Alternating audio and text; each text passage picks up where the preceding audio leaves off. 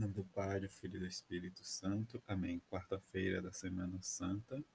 O Filho do Homem vai morrer, conforme diz a Escritura a respeito dele. Contudo, ai daquele que o trair. Evangelho de Mateus, capítulo 26, versículo de 14 a 25. Naquele tempo, um dos doze discípulos, chamado Judas Iscariote, foi ter com o sumo sacerdote e disse: O que me dareis se vos entregar Jesus? Combinaram então trinta moedas de prata. E daí em diante Judas procurava uma oportunidade para entregar Jesus. No primeiro dia da festa dos Asmos, os discípulos aproximaram-se de Jesus e perguntaram: Onde queres que façamos os preparativos para comer a Páscoa. Jesus respondeu: Ide à cidade, procurai certo homem e dizei-lhe: Mestre manda dizer: O meu tempo está próximo, vou celebrar a Páscoa em tua casa, junto com os meus discípulos. Os discípulos fizeram como Jesus mandou e prepararam a Páscoa. Ao cair da tarde, Jesus pôs-se à mesa com os doze discípulos. Enquanto comiam, Jesus disse: Em verdade, eu vos digo, um de vós vai me trair. Eles ficaram muito tristes.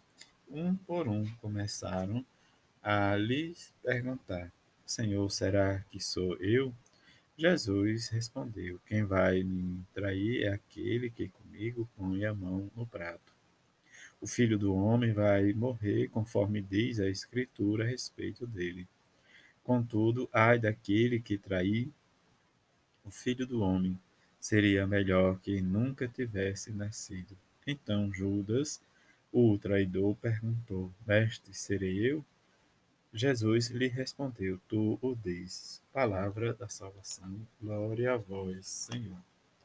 Nesta quarta-feira, já diz próximo à Páscoa do Senhor, em que esta caminhada quaresmal nos leva a vivenciar e experimentar o mistério pascal de Jesus Cristo.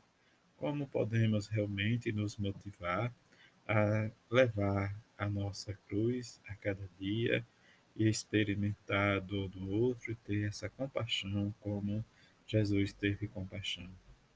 Jesus teve que enfrentar, confrontando mortalmente, o processo da sua vida diante do acontecimento da morte e ressurreição. E a relação morte e ressurreição, o que nos diz né, perante esse tempo em que vivemos de, de perturbação ou de situações em que nós queremos resposta, mas nós não encontramos uma resposta. Mas somente diante da nossa oração e do nosso caminhar junto com Jesus, em que esse espaço em que seguimos temos que estar junto e unido a Ele. Nesta caminhada, em que, como escutamos o Evangelho de Jesus e que também diante né, desde as leituras do profeta Isaías, em que escutamos sempre, né, desde o servo sofredor, em que ele nos diz, em que ofereceu as costas para bater a face, para arrancar a barba, e que não desviou de nenhum bofetão por paradas. Mas ele colocou a esperança no Senhor Deus, como ele diz, meu auxiliador. Diante do auxílio de Deus, aí nós sempre vamos nos conservar íntegro, sem perturbarmos o nosso coração, como nos diz Jesus. Mas no meio da nossa caminhada, em que acompanhamos né, os passos de Jesus, a sombra da sua cruz, mas diante também da nossa relação com Ele, Jesus nos apresenta e nos mostra de forma peculiar no Evangelho de João mas a sua intimidade com o Pai e coloca-se a esse serviço, se oferecendo né, de, de, forma espontânea, de forma né, diante da sua solidariedade, da sua compaixão para com cada um de nós. E diante desse processo, nós vamos nos dar conta, né, diz hoje o passo a seguir, que é Judas, o traidor, em que as questões em que Mateus nos coloca e se vai né, desvender Jesus por 30 moedas de prata.